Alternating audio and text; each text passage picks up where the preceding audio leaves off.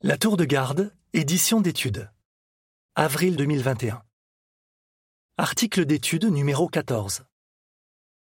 Cet article sera étudié la semaine du 7 au 13 juin 2021. Suivons fidèlement ces traces. Voici le verset thème de l'étude.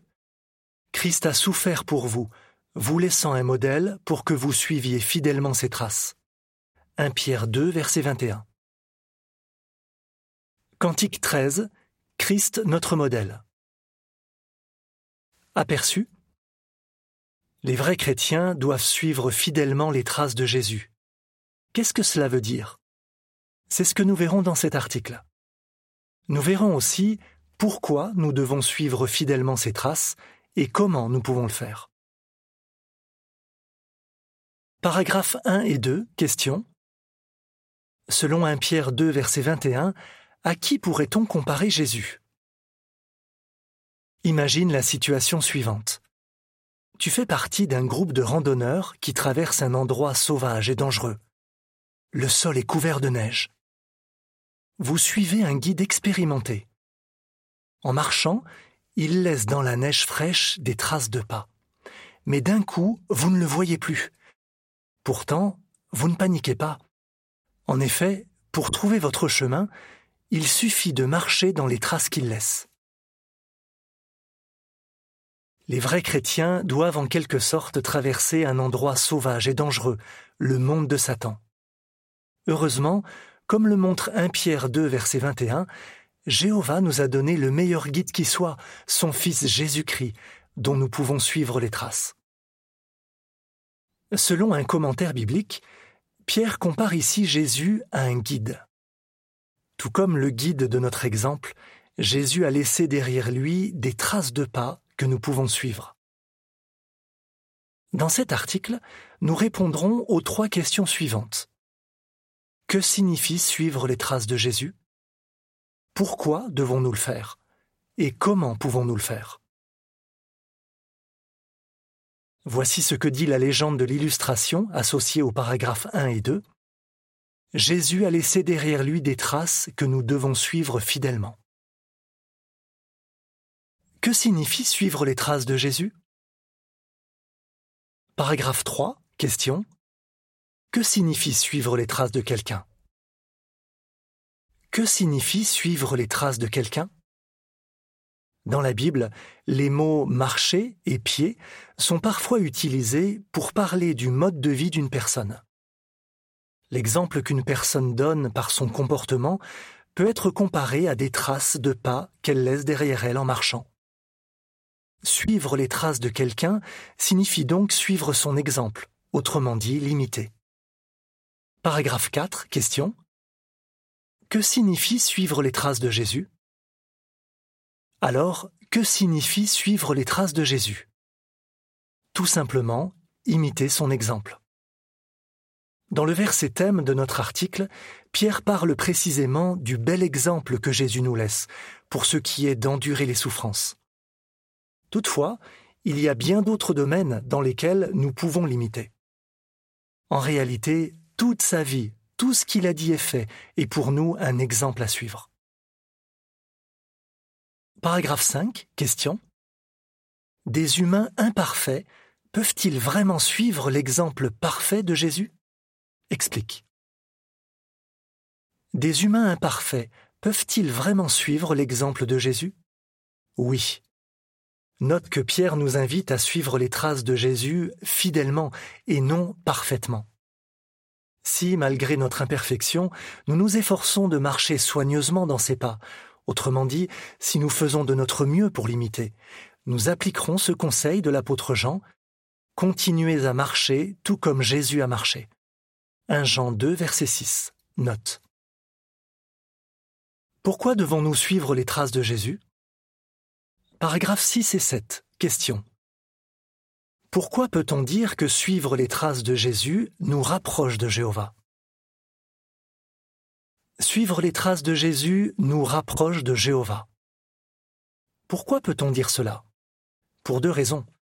Premièrement, tout ce que Jésus faisait plaisait à Dieu. Donc, si nous l'imitons, nous ferons des choses qui plaisent à Dieu. Or, nous savons que notre Père céleste s'approche de tous ceux qui font des efforts pour devenir ses amis. Deuxièmement, Jésus imitait son Père à la perfection. C'est pourquoi il a pu dire Celui qui m'a vu a vu le Père aussi. Jean 14, verset 9.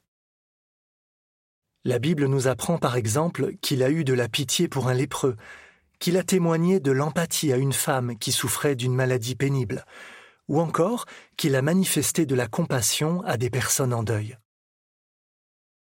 Quand nous imitons ses qualités et son comportement avec les autres, nous imitons également Jéhovah. Et plus nous nous efforçons de ressembler à Jéhovah, plus nous nous approchons de lui. Paragraphe 8. Question. Explique pourquoi suivre les traces de Jésus nous aide à vaincre le monde.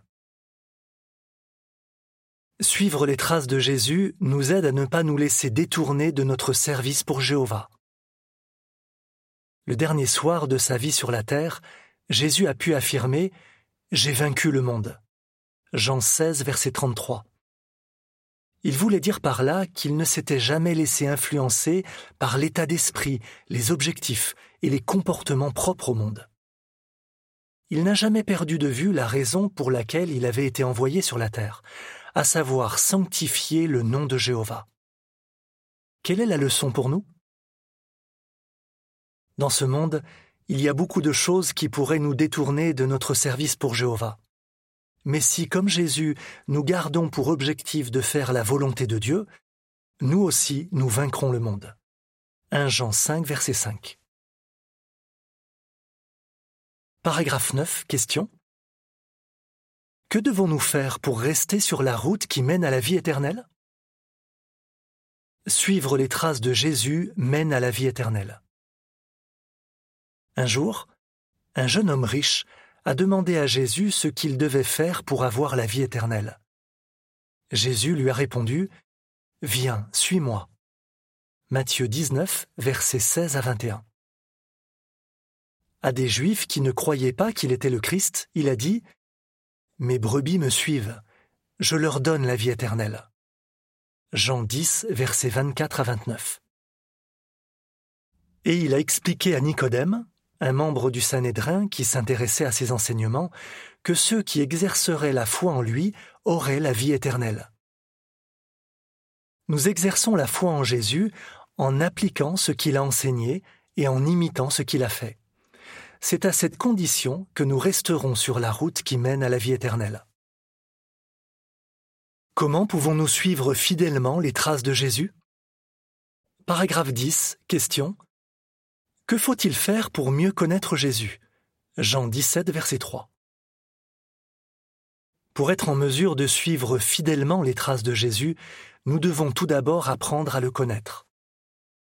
Nous lisons en Jean 17, verset 3 Ceci signifie la vie éternelle, qu'ils apprennent à te connaître, toi, le seul vrai Dieu, et celui que tu as envoyé, Jésus-Christ. Apprendre à connaître Jésus ne se fait pas rapidement. Nous devons chercher à cerner de mieux en mieux le genre de personne qu'il est, ses qualités, sa façon de penser et ses normes morales.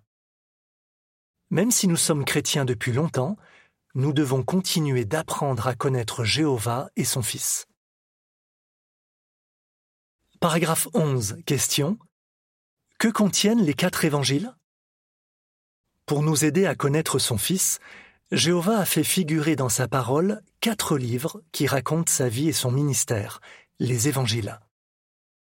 Ces récits nous font découvrir ce que Jésus a dit, ce qu'il a fait et ce qu'il ressentait. Ils nous permettent de considérer attentivement son exemple.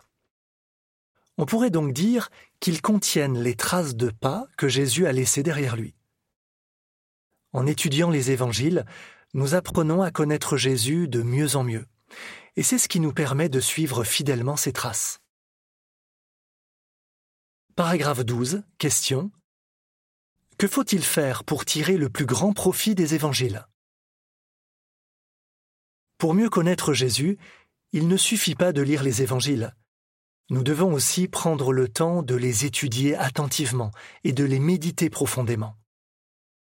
Voyons à présent deux suggestions qui peuvent nous aider à les méditer et à mettre en pratique ce que nous y découvrons.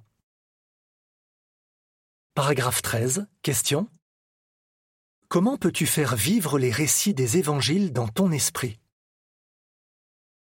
Première suggestion. Fais vivre les récits des évangiles dans ton esprit. Sers-toi de ton imagination pour voir et entendre ce qui s'est passé et discerner les sentiments des personnages. Pour cela, fais quelques recherches dans nos publications. Examine le contexte, c'est-à-dire les événements qui se sont produits avant ou après l'épisode que tu étudies. Cherche des renseignements sur les personnages et les lieux dont il est question. Compare cet épisode avec un récit parallèle dans un autre évangile. Parfois, le rédacteur d'un évangile mentionne un détail précieux qu'un autre n'a pas signalé. Paragraphes 14 et 15. Question. Comment pouvons-nous appliquer ce que les récits des évangiles nous apprennent? Deuxième suggestion. Applique ce que les récits des évangiles t'apprennent. Une fois que tu as étudié attentivement un passage des évangiles, demande-toi y a-t-il dans ce récit une leçon dont je pourrais tenir compte dans ma vie? Comment est-ce que je pourrais me servir de ce récit pour faire du bien à quelqu'un? Essaie de penser à une personne en particulier et choisis le bon moment pour lui faire part, gentiment et avec tact, de la pensée que tu as découverte. Voyons par un exemple concret comment suivre ces deux suggestions. Examinons le récit de l'offrande de la veuve pauvre. La veuve pauvre. Paragraphe 16. Question. Décrit la scène racontée en Marc 12, verset 41. Fais vivre le récit dans ton esprit. Nous lisons en Marc 12, verset 41. Ensuite, il s'assit en face des troncs du trésor et regarda comment la foule y mettait de l'argent. De nombreux riches mettaient beaucoup de pièces. Imagine la scène. Nous sommes le 11 Nisan 33, c'est-à-dire moins d'une semaine avant la mort de Jésus. Il a enseigné dans le temple une grande partie de la journée. Ses opposants religieux ne lui ont pas facilité la tâche. Certains ont contesté son autorité. D'autres ont essayé de le piéger par des questions difficiles. Il est à présent assis dans la partie du temple où se trouvent les troncs du trésor, il s'agit sans doute de la zone appelée la cour des femmes. Il observe les gens qui déposent leurs offrandes dans les troncs. Il voit de nombreux riches y mettre beaucoup de pièces. Peut-être est-il assez près pour entendre le tintement de leurs pièces qui tombent. Paragraphe 17. Question. Selon Marc 12, verset 42, qu'observe à présent Jésus? Nous lisons en Marc 12, verset 42. Puis une veuve pauvre arriva et mit deux petites pièces de très peu de valeur. Au bout d'un moment, Jésus remarque une femme. C'est une veuve pauvre. L'existence est très difficile pour elle. Elle a sans doute du mal à s'acheter de quoi vivre. Pourtant, elle s'approche de l'un des troncs et y introduit discrètement deux pièces, que l'on n'entend peut-être même pas tomber au fond. Mais Jésus, lui, sait ce qu'elle a déposé, deux leptas. Le lepton était la plus petite pièce en circulation à l'époque. Deux leptas ne suffisaient même pas pour acheter un moineau, le moins cher des oiseaux comestibles que l'on vendait alors. Paragraphe 18. Question. Selon Marc 12, versets 43 et 44, qu'a dit Jésus à propos de l'offrande de la veuve? Nous lisons en Marc 12, versets 43 et 44. Jésus appela ses disciples et leur dit Vraiment, je vous dis que cette pauvre veuve a mis plus que tous ceux qui ont mis de l'argent dans les troncs du trésor. Car tous ont mis de leur superflu, mais elle, qui est pauvre, a mis tout ce qu'elle possédait, tout ce qu'elle avait pour vivre. Jésus est très impressionné par cette veuve. Il appelle donc ses disciples, attire leur attention sur cette femme et dit Cette pauvre veuve a mis plus que tous ceux qui ont mis de l'argent dans les troncs du trésor. Puis il explique pourquoi. Tous, en particulier les riches, ont mis de leur superflu, mais elle, qui est pauvre, a mis tout ce qu'elle possédait, tout ce qu'elle avait pour vivre. Cette veuve fidèle a donné les dernières pièces qui lui restaient ce jour-là.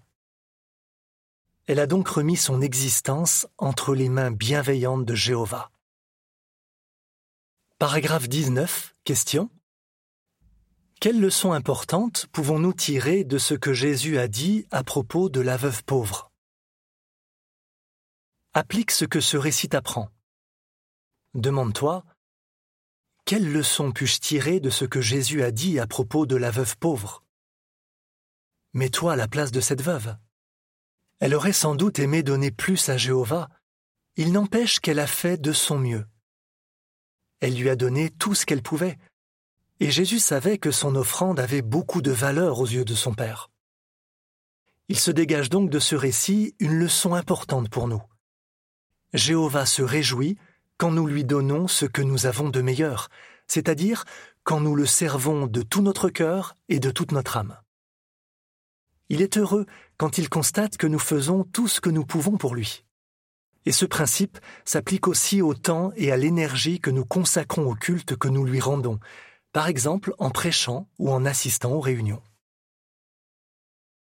Paragraphe 20. Question. Comment peux-tu appliquer la leçon qui se dégage de ce récit? Donne un exemple. Comment peux-tu appliquer la leçon qui se dégage de ce récit? Essaie de penser à des frères et sœurs qui pourraient être encouragés si tu leur rappelais que Jéhovah est content de ce qu'ils font pour lui. Par exemple, connais-tu une sœur âgée qui se sent peut-être coupable ou inutile parce qu'elle n'a plus la santé ou l'énergie pour prêcher autant qu'avant? Ou y a-t-il dans ton assemblée un frère qui souffre d'une maladie chronique et douloureuse et qui est découragé parce qu'il ne peut plus assister à toutes les réunions à la salle du royaume Tu peux soutenir de tels compagnons par des paroles qui sont bonnes pour affermir. Éphésiens 4, verset 29. Discute avec eux de la leçon rassurante que nous avons dégagée du récit concernant la veuve pauvre. Tes paroles réconfortantes leur rappelleront que Jéhovah se réjouit quand nous lui donnons ce que nous avons de mieux. Quand tu félicites ceux qui donnent à Jéhovah tout ce qu'ils peuvent, même si cela peut sembler être peu de choses, tu suis fidèlement les traces de Jésus. Voici une description de l'illustration associée aux paragraphes 19 et 20.